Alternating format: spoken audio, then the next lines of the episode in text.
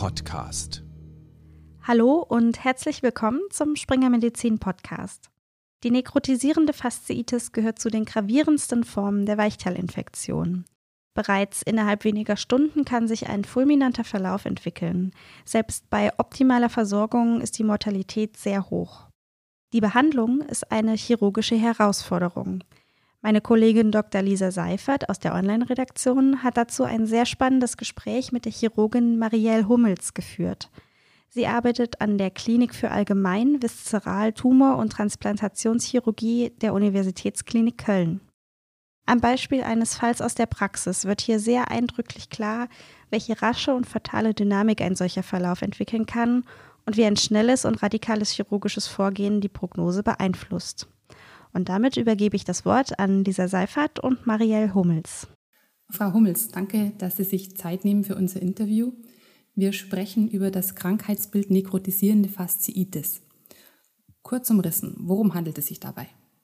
Ja, guten Tag. Ähm, ich bedanke mich ebenfalls ja, heute für die Möglichkeit, über die nekrotisierende Fasziitis zu sprechen. Bei diesem Krankheitsbild handelt es sich um eine Infektion des Weichgewebes, genauer gesagt den Faszien, welche durch verschiedene Bakterien ausgelöst wird und letztendlich eine hohe Sterblichkeit aufweist. Die Faszien, das sind Hüllscheiden aus Bindegewebe, die letztendlich in unserem gesamten Körper um die Muskulatur herum vorhanden sind. Die Infektion führt zu einem Absterben der Faszie, was letztendlich dann auch die hohe Gefährlichkeit erklärt. Wie zieht man sich eine nekrotisierende Fasziitis zu? Die nekrotisierende Fasziitis wird durch verschiedene Bakterien ausgelöst und es sind eigentlich ganz verschiedene Auslösefaktoren denkbar. Es kann zum Beispiel zu sogenannten Bagatelltraumen kommen, also dass man sich irgendwo stößt, einen Riss an der Haut zuzieht äh, und darüber Bakterien äh, in den Körper eindringen können.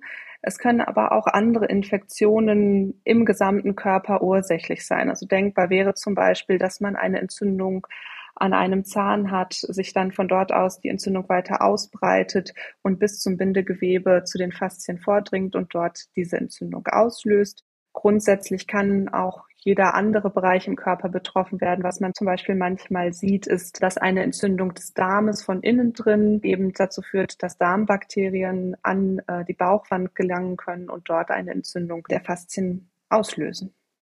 Welche Bakterien sind es, die die nekrotisierende Fasziitis auslösen? Also man kann grundsätzlich zwei Typen der nekrotisierenden Fasziitis unterscheiden. Der erste Typ, das sind die sogenannten Mischinfektionen. Da kommt es dazu, dass verschiedene Bakterien, zum Beispiel Hautbakterien, aber auch Darmbakterien oder auch sogenannte Anaerobe, also Bakterien, die ohne Sauerstoff überleben und wachsen können, oder aber auch Gasbildner wie Clostridien über die zuvor beschriebene Eintrittspforte an die Faszien gelangen und dort die ähm, Infektion auslösen. Der zweite Typ, das ist äh, die sogenannte Monoinfektion. Da kommt es also dazu, dass eine einzelne Bakterienart die Infektion auslöst und das sind in aller Regel dann die sogenannten beta-hämolysierenden Streptokokken, zum Beispiel Streptococcus pyogenes ist etwas, was man häufig in diesem Zusammenhang hört. Das sind Bakterien, die eine sehr, sehr hohe Gefährlichkeit und Sterblichkeit aufweisen, weil sie eben in der Lage sind, ähm, viele Toxine, viele Gifte zu bilden und einen Menschen eben sehr krank machen können. Was passiert bei einer nekrotisierenden Fasziitis? Wie ist die Pathophysiologie? Der nekrotisierenden Fasziitis liegt zuallererst eine Infektion über eine Eintrittspforte vor.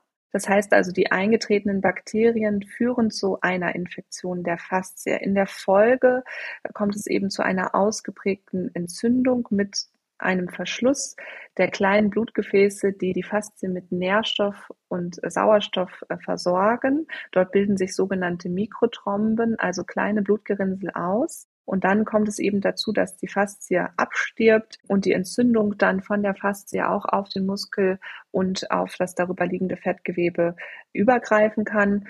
Und die Entzündung breitet sich dann entlang dieser Faszie nach oben und unten weiter aus. Welche Symptome deuten auf eine nekrotisierende Fasziitis hin? Also häufig ist es so, dass die Patienten sich in der Notaufnahme zunächst mal mit einer ausgeprägten Schwäche, einer Reduktion des Allgemeinzustands und Fieber vorstellen. Viele Patienten berichten gar nicht, dass sie irgendwo eine Wunde haben oder eine Stelle haben, die ihnen wehtut und die fällt dann manchmal sogar erst bei der körperlichen Untersuchung auf. Und der Patient kann sich dann weder an diese Verletzung oder an diese Hautläsion erinnern, also was ein Zeichen dafür ist, dass das also sehr plötzlich aufgetreten ist, womöglich erst am selben Tag oder vor wenigen Stunden und eben ganz charakteristisch ist, dass die Größe des entzündeten Areals nicht zum Allgemeinzustand des Patienten passt und auch nicht zu den Entzündungswerten, die man womöglich dann im Blut findet. Muss jeder Angst haben, sich eine nekrotisierende Faszitis zuzuziehen oder gibt es bestimmte Risikofaktoren? Also äh, im Prinzip ist es eine Erkrankung, die jeden theoretisch betreffen könnte. Wir haben alle Faszien im äh, Körper und können so über bestimmte Eintrittspforten in Bakterien dorthin bekommen.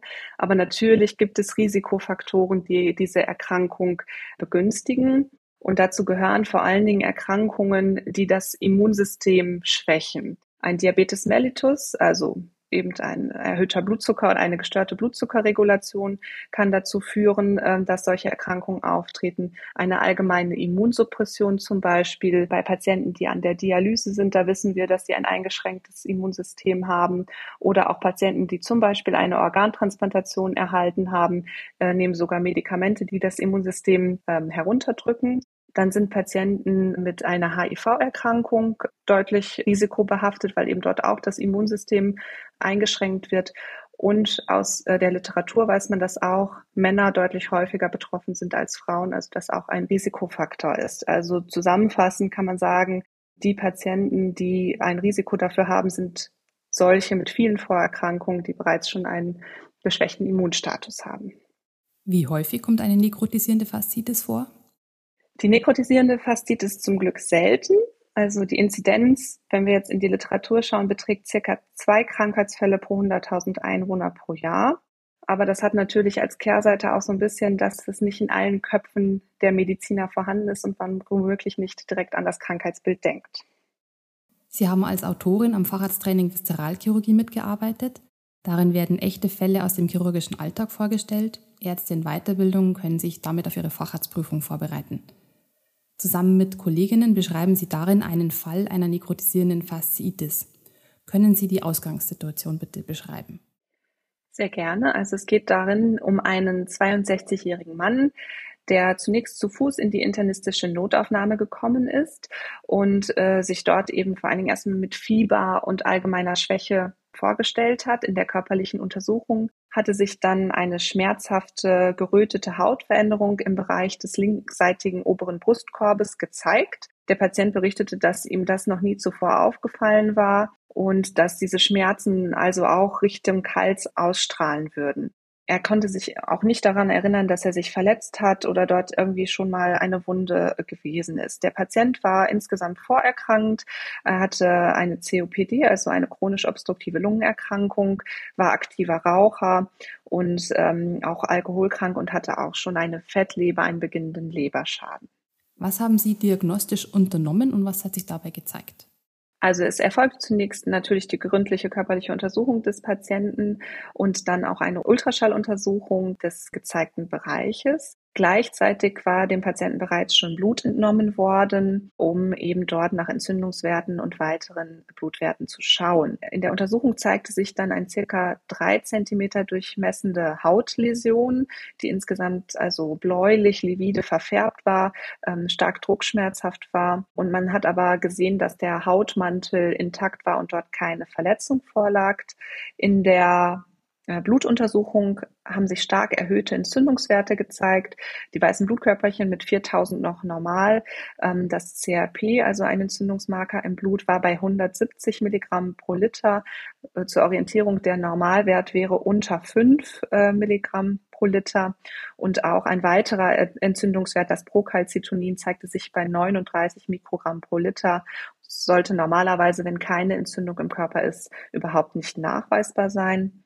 Zusätzlich wurde bei diesen Patienten dann zum Ausschluss weiterer Differentialdiagnosen noch ein Röntgen der Lunge durchgeführt, wo sich kein Anhalt für eine Lungenentzündung oder weitere pathologische Befunde gezeigt hat. und eine Urinuntersuchung wurde ebenfalls durchgeführt, die ebenfalls unauffällig war. Nachdem wir in dieser Podcast-Folge über nekrotisierende Fasziitis sprechen, ist klar, dass der Patient an eben diesem Krankheitsbild gelitten hat. Welche Differentialdiagnosen kamen aber für Sie in der Situation in Frage? Also wenn man den Patienten so zunächst in der Notaufnahme ähm, antrifft mit dieser doch drei Zentimeter eher kleinen Hautläsion, könnte man genauso daran denken, dass es sich um einen Abszess handelt, also eine Eiteransammlung unter der Haut, die zum Beispiel von einem Haarfollikel ausgeht. Es könnte sich um ein Erisipel, also nur eine Entzündung der oberen Hautschichten äh, handeln. Andererseits, je nachdem, wie zuverlässig natürlich die Anamnese ist, bei älteren Patienten kann das durchaus manchmal schwierig sein. Und dann könnten zum Beispiel auch differenzialdiagnostisch ulcerierende Hauttumoren in Betracht kommen, wenn es schon über einen längeren Zeitraum zu einem Wachstum gekommen ist. Und man muss auch an seltenere Erkrankungen wie zum Beispiel den Grasbrand denken. Auch das könnte man in der klinischen Untersuchung zum Beispiel durch ein Knistern unter der Haut schon bestärken oder ausschließen. Bei dem Patienten wurde eine Sonographie durchgeführt. Der Ultraschall ergab keinen auffälligen Befund. Während der Patient aber auf ein CT gewartet hat, vergrößerte sich die Hautläsion auf nun 15 cm im Durchmesser.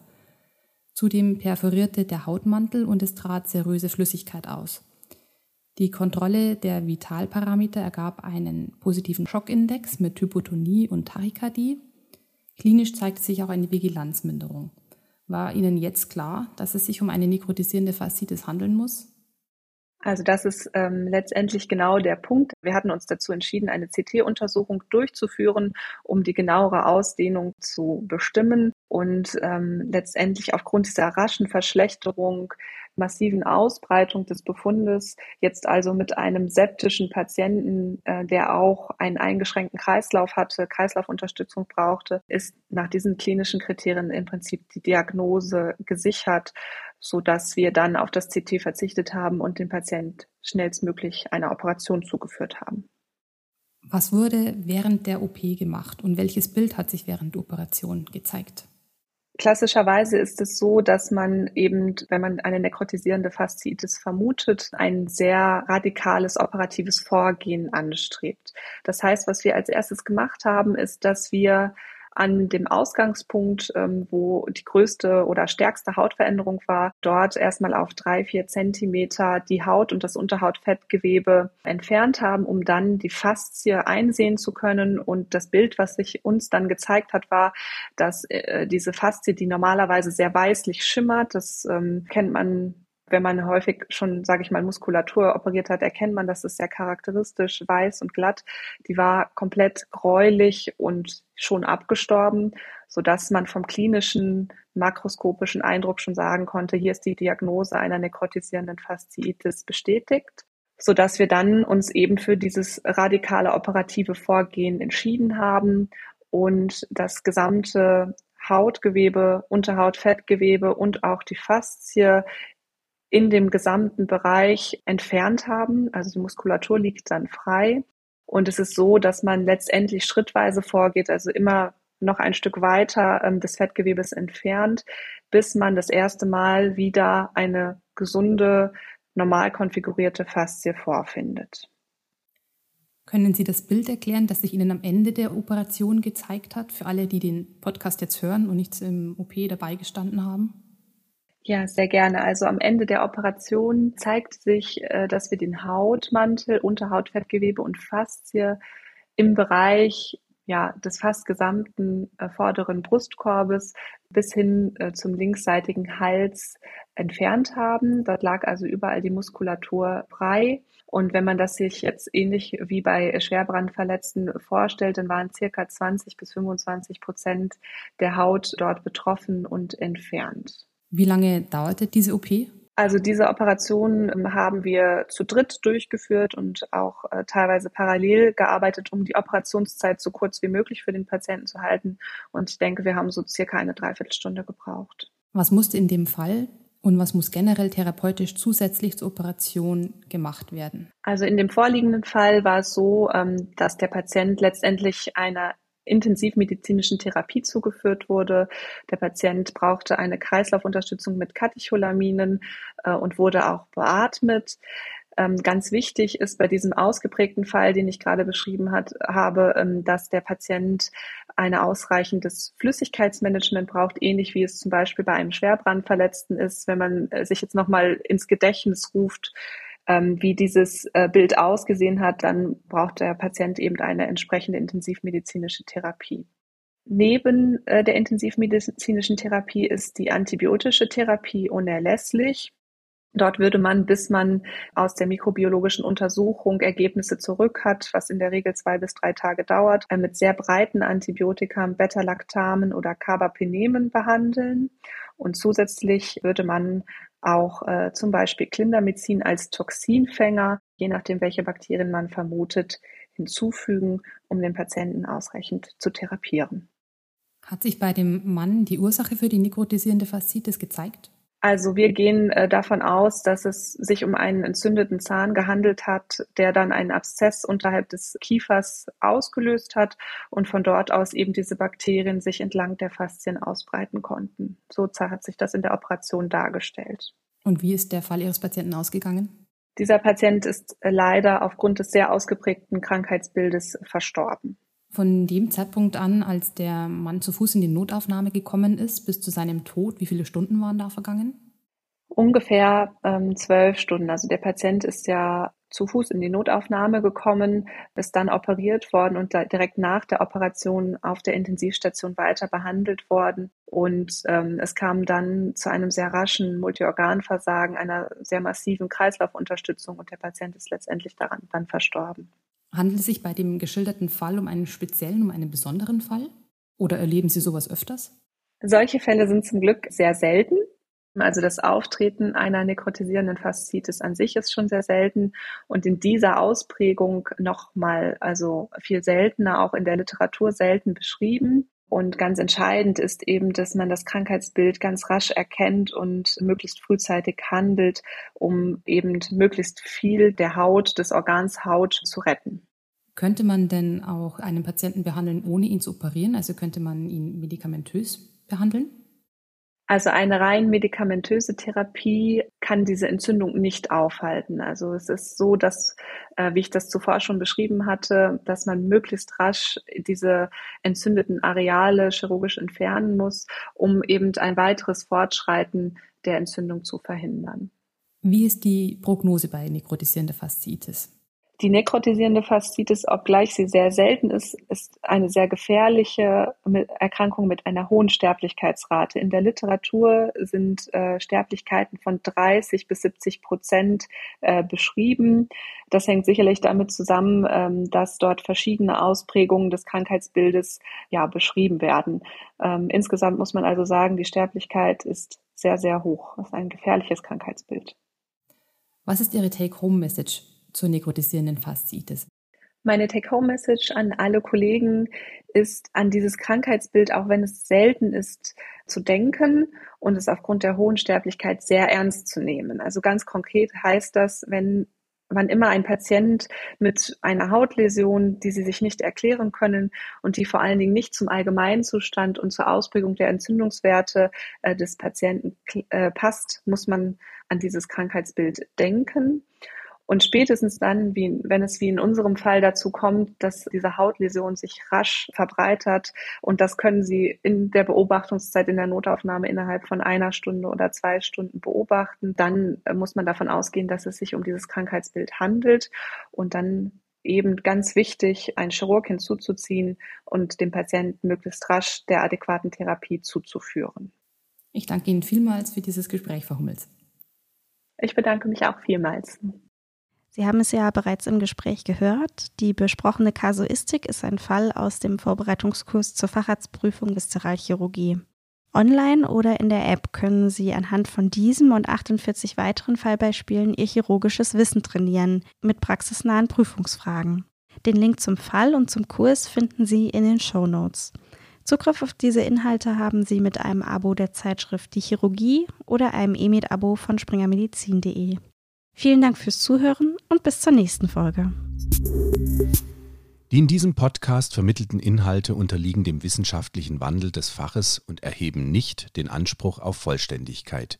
Sie können weder als Grundlage für eine Diagnosestellung noch für den Beginn, die Änderung oder die Beendigung der Therapie einer Erkrankung herangezogen werden.